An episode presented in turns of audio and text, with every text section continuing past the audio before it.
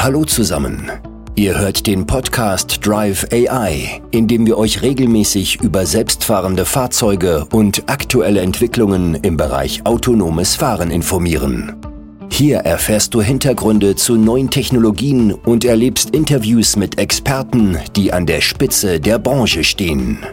Jetzt geht's los und vergiss nicht, den Podcast zu abonnieren.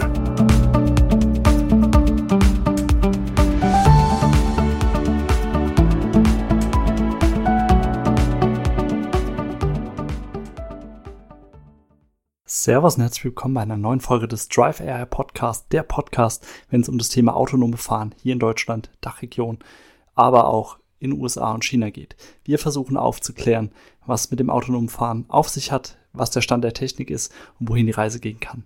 In der aktuellen Folge habe ich Marian Gläser, CEO und Co-Founder von Brighter AI, zu Gast, der sich einem speziellen Thema angenommen hat, und zwar dem Umgang mit der DSGVO beziehungsweise mit der, mit der datenschutzgerechten Aufarbeitung von Daten, die natürlich im Umfeld des autonomen Fahrens eine immens wichtige Rolle haben. Im Detail versteht er es natürlich wesentlich besser rüberzubringen als ich. Von daher gehen wir direkt rein in die Folge mit Marian. Viel Spaß damit. Hi Marian, vielen Dank, dass du dir heute die Zeit nimmst, dass wir uns ein wenig über Brighter AI, dein Startup, unterhalten, das auch so eine gewisse Verbindung zum autonomen Fahren hat. Vielleicht nicht, wie man es auf den ersten Blick vermutet, aber das werden wir jetzt gemeinsam heute herausfinden. Bevor wir da allerdings einsteigen und mehr über Brighter AI und eure Produktlösungen erfahren, stell dich doch gerne mal selbst vor und wie deine Verbindungen zur Welt des autonomen Fahrens sind. Freut mich hier zu sein, Sebastian, und genauso wie du sagst, äh, äh nicht ganz offensichtlich. Ähm, ich fange mit mir an. Ähm, Marian Gläser, Co-Founder und CEO von, von Bright AI. Äh, wir sind 2017 gegründet, also das heißt auch schon nicht mehr ganz neu auf der Straße. Äh, und die Verbindung zu, zum autonomen Fahren, äh, auch wenn sie nicht offensichtlich ist, ist tatsächlich extrem stark. Also das sind von unseren Kunden, die wir aktuell haben, ich würde sagen, 60 bis 70 Prozent verwenden unsere Lösung fürs autonome Fahren. Und die spannende Frage ist, jeder, der sich Brighter AI schon mal angeschaut hat oder uns vielleicht kennt, wir haben eine Datenschutzlösung. Das heißt, wir anonymisieren Bild- und Videodaten, speziell gesammelt aus dem öffentlichen Bereich, aus dem öffentlichen Raum. Das heißt, Gesichter und Nummernschilder, die man auf der Straße sieht, sind datenschutzrelevant Ne? sozusagen das, was man klassischerweise online hat, die ganzen Cookies accept und darf man die Daten äh, speichern und aufnehmen, das hat man in der Öffentlichkeit nicht. Ja? Kein Zulieferer, kein Hersteller kann mit einer Horde an Klemmbrettern um das Fahrzeug herum irgendwie diese Einwilligung bekommen. Das heißt, die Industrie, und so haben wir dann 2018 uns dann auch ähm, spezialisiert, hat ein Spagat den sie erfüllen müssen, nämlich auf der einen Seite für das autonome Fahren extrem hohe Datenmengen, die gesammelt werden müssen, und auf der anderen Seite den Datenschutz, der damit dann einherkommt. Und ganz kurz, und wir reden ja da später nochmal drüber, wir anonymisieren diese Bilddaten, die Gesichter und Nummernschilder auf einer Art natürlichen Weise. Das heißt, die Gesichter und Nummernschilder sehen danach weiterhin aus wie Gesichter und Nummernschilder. Beispielsweise du, Sebastian, würdest relativ ähnlich deiner Gestalt noch aussehen, aber mit einem künstlichen Gesicht. Und warum ist das so enorm wichtig fürs autonome Fahren?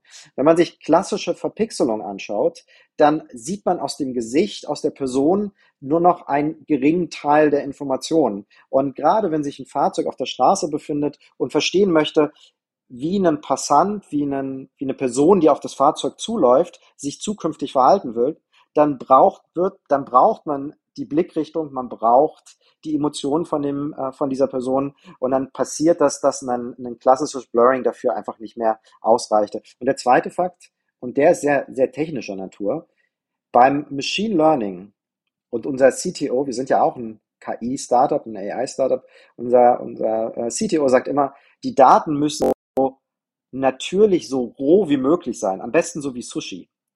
Wenn man jetzt eine Verpixelung benutzt, dann sehen die Daten danach nicht mehr natürlich aus. Das ist nicht mehr so roh wie Sushi, sondern das hat dann Artefakte, nämlich Verpixelung.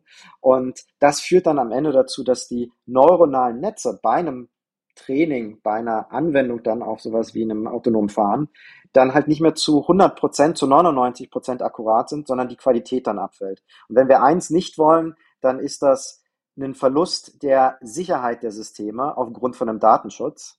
Und um aber trotzdem den Datenschutz als guten Wert für Europa zu erhalten und auch vor allen Dingen die Firmen rechtlich abzusichern, haben wir diese Lösung gebaut. Vielen Dank schon mal für die Ausführung, dass wir da ein Stück weit jetzt mehr gelernt haben. Ich meine, gerade das Thema Datenschutz, so wie du schon ausgeführt hast, ich kenne das jetzt eher aus der Ecke von Software-Webseite, wo immer Mehrwert drauf gelegt wird und wo immer sicherer gestaltet wird für die BesucherInnen, die bei uns eben vorbeischauen.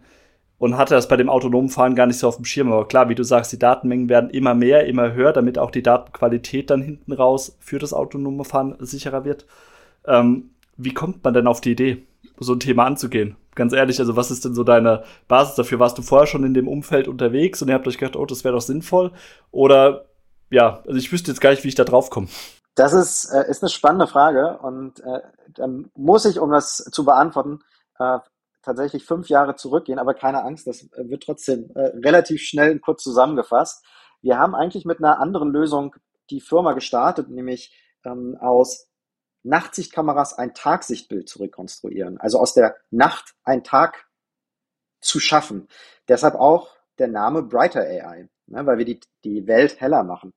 So, und jetzt äh, sind wir damit 2017 gegründet und 2018 zur Einführung der DSGVO wurden im Prinzip alle die Projekte, die wir zu dem Zeitpunkt hatten, so verschiedene Sicherheitsfirmen, die uns Daten geschickt haben für die Nacht-zu-Tag-Rekonstruktion, die ersten ähm, Automotive-Unternehmen, die uns Daten geschickt haben, um neue Fahrerassistenzsysteme nach zu Tagsichtrekonstruktion zu entwickeln. All diese Projekte wurden von den einen auf den anderen Tag gedrosselt oder gestoppt aufgrund der DSGVO. Und dann haben wir uns so ein bisschen am Kopf gekratzt und haben gesagt, hm, was wir eigentlich machen, ist doch sehr sinnvoll, irgendwie Sensor äh, äh sozusagen aufbessern, ne? Nachtsichtkameras, äh, denen einen neuen Wert zu geben. Aber auf der anderen Seite finden wir Datenschutz genauso relevant. Und das kann ja nicht sein, dass beides jetzt im Konflikt steht. Es muss eigentlich eine Welt geben, wo beides existiert. Und dann haben wir uns überlegt, was wäre denn nötig, um beides zusammenzubringen? Und es gab zwei Prämissen. Zum einen die personenbezogenen Informationen aus diesen Domänen, maßgeblich Gesichter und Nummernschilder, müssen ausreichend geschützt sein. Und Nummer zwei, es muss fähig sein, danach zu 100 Prozent für Machine Learning zu nutzen, als auch für kritische Anwendungen ähm, nutzbar zu sein. Und dann kam relativ schnell der Gedanke, warum benutzen wir nicht künstliche Gesichter, die aber den gleichen Wert erhalten und genau das gleiche auch für Nummernschilder. Keine Artefakte, keine Verpixelung, sondern natürliche Nummernschilder, um das zu überlagern. Wir haben das äh, dem ersten Kunden von uns damals vorgestellt. Er hat gesagt, er würde sofort äh, das kaufen und nicht nur für unser Projekt, sondern auch er hat 20 andere Projekte, die gerade entschleunigt wurden durch die DSGVO. Äh, dann haben wir im Herbst 2018 das bei Nvidia auf der europäischen Konferenz gepitcht und wurden von knapp 1200 Startups zum Hottest European Startup gewählt. Das muss man sich überlegen. Nvidia, eines der größten Chip-Hersteller AI-Bereich, ähm, relativ großer Pool an sehr, sehr guten Startups, die sich da beworben haben. Und dann mit dem Thema Datenschutz das hottest European Startup zu werden, äh, das hatte eine Symbolkraft. Und dann haben wir gesagt, äh, äh das ist ein Thema, was tatsächlich sehr, sehr relevant ist.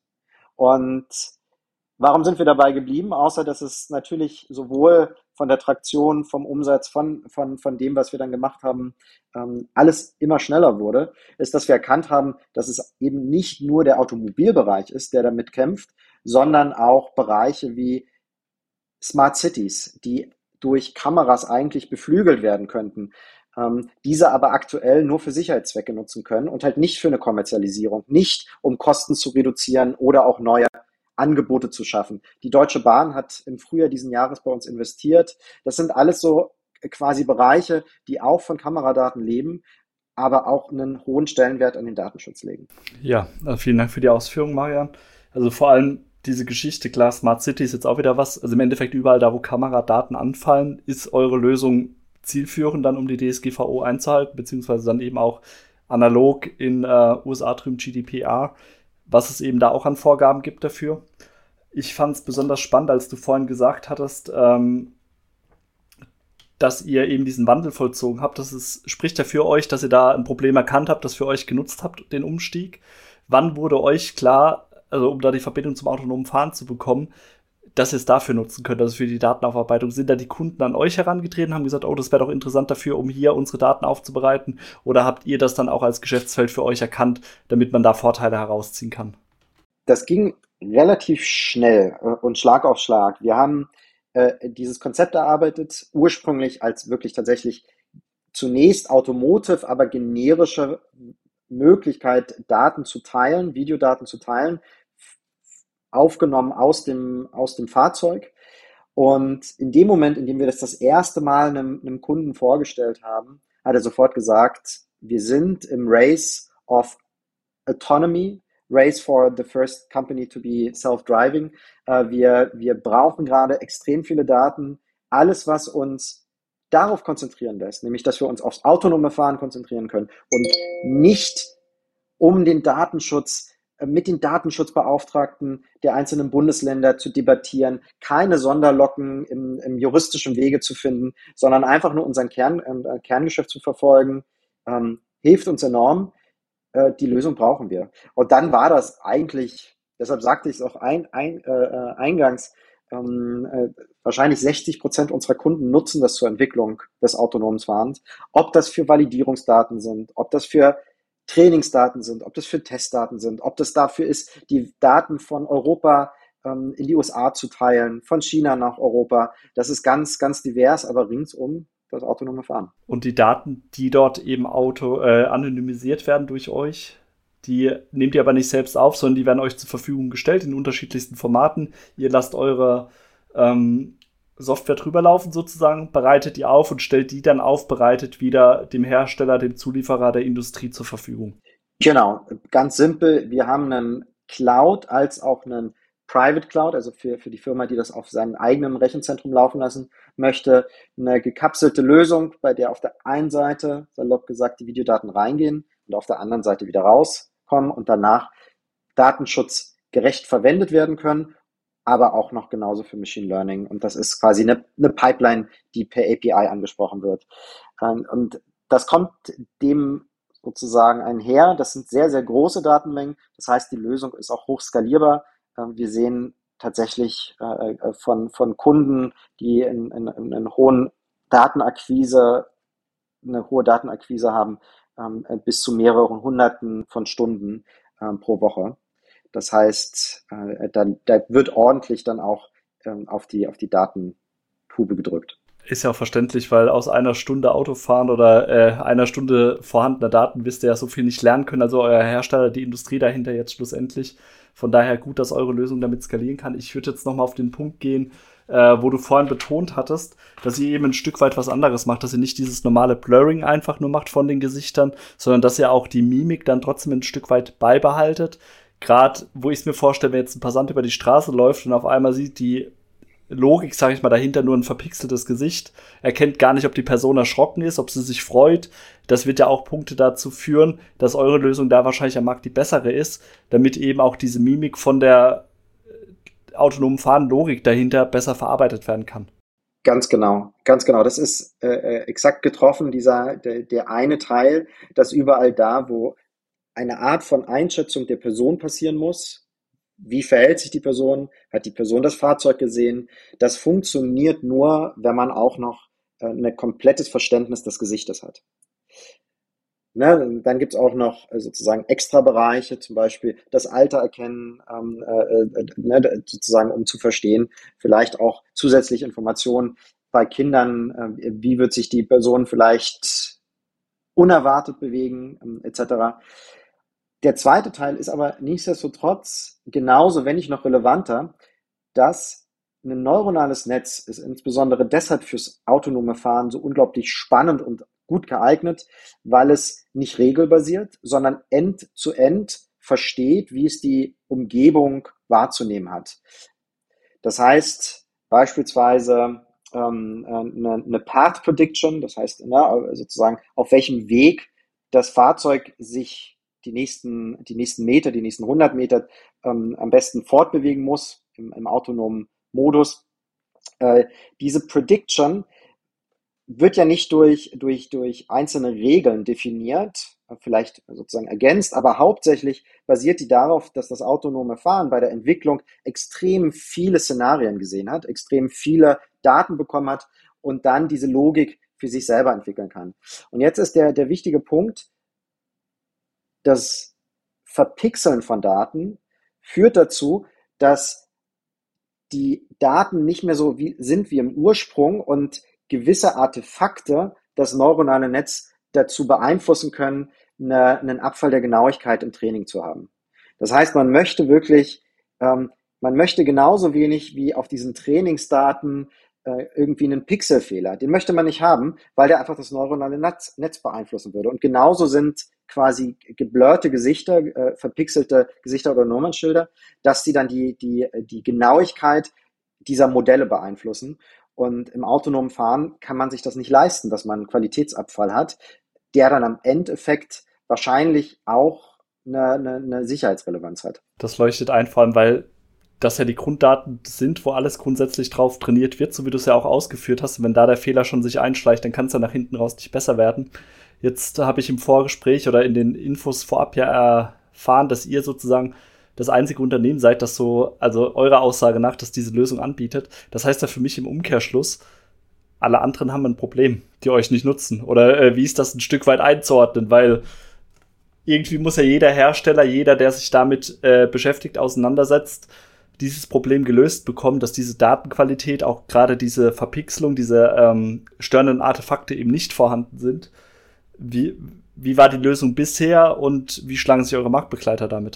Also wir sind nicht, wir sind nicht äh, tatsächlich wirklich das Allereinzige. Es gibt ganz äh, kleine, äh, sozusagen erste Firmen, auch ähm, aus Großbritannien, die eine ganz ähnliche Lösung anbieten. nichtsdestotrotz hast du genau recht. Was machen eigentlich die ganzen Firmen, die uns nicht benutzen? Und das ist natürlich, dass jedes Unternehmen selber verstehen muss, wie gehen sie mit Daten um und wie gehen sie mit dem Datenschutz um. Und das lebt jedes Unternehmen anders. Man kann sich vorstellen, ein chinesisches Unternehmen, was auf dem europäischen Markt unterwegs ist, fällt sich anders als vielleicht ein französisches Unternehmen, ne, weil da sozusagen eine andere Beziehung auch zum, äh, äh, äh, äh zu, zu dem, ja, ja, wie sagt man, zu der Gesetzgebung auch ist. Nichtsdestotrotz gibt es auch genug europäische Unternehmen, die für gewisse Testzeiten, für gewisse äh, Pilotprojekte auch Sondergenehmigung haben. Und das macht auch Sinn, sozusagen in einem gewissen Bereich auch, auch Ausnahmen aufspannen zu können. Die grundsätzliche Frage ist nicht, wie sah es gestern aus, sondern wie sieht es in, in, in der Zukunft aus. Weil die Daten werden nicht weniger, sondern sie werden mehr. Und die Daten kommen zukünftig nicht aus den ersten Testfahrzeugen, ähm, und den Mapping Vehicles, sondern es kommt zukünftig dann auch aus den Produktionsfahrzeugen, die kontinuierlich Daten zurückschicken zum OEM.